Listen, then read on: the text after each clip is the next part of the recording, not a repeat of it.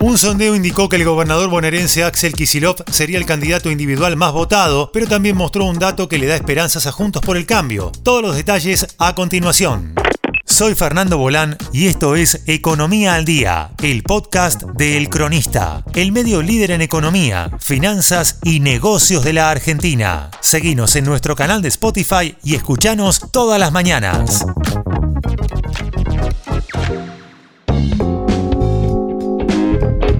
Una nueva encuesta de la consultora Circuitos mostró a Axel Kisilov como el candidato individual con mayor intención de voto en la elección a gobernador de la provincia de Buenos Aires, pero mostró también indicios de un resultado que trae optimismo en los dirigentes de Juntos por el Cambio. Estoy feliz y enojado.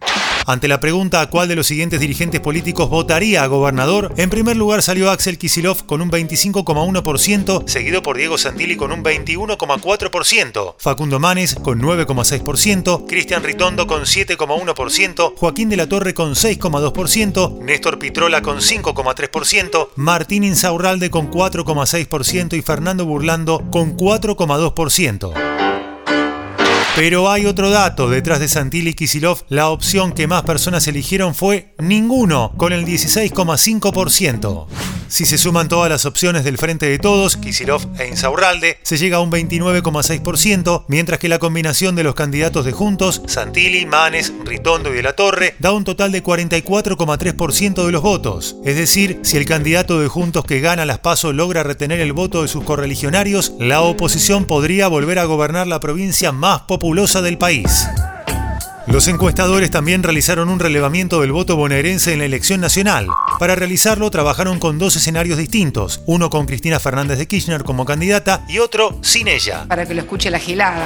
En el escenario sin Cristina Fernández de Kirchner, la candidata más elegida es Patricia Bullrich con 22,6%, seguida de Javier Milei con 17,1%. Cristina Fernández de Kirchner no vuelve.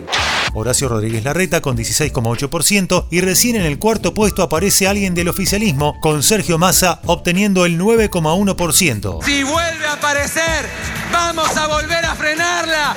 La opción ninguno fue la segunda más elegida con 19,4%. Sin embargo, si se suma la vicepresidenta a la oferta de candidatos, el resultado cambia drásticamente. Ella aparece en primer lugar con el 23,4% de los votos, seguida de Patricia Bullrich con 21,3%, Horacio Rodríguez Larreta con 16,2% y Javier Milei con 14,7%. En este caso, ninguno obtuvo el 12,1%. Fuera de los candidatos del Frente de Todos, las opciones que más aumentan, si no se tiene a Cristina como opción, son ninguno y Javier Milei, lo que indicaría un voto cruzado que trasciende los límites ideológicos tradicionales de la política.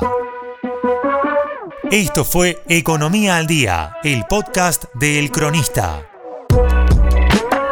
Seguinos en nuestro canal de Spotify y escuchanos todas las mañanas. Y si te gustó el podcast, podés recomendarlo. Coordinación Periodística Sebastián de Toma. Producción SBP Consultora. Hasta la próxima.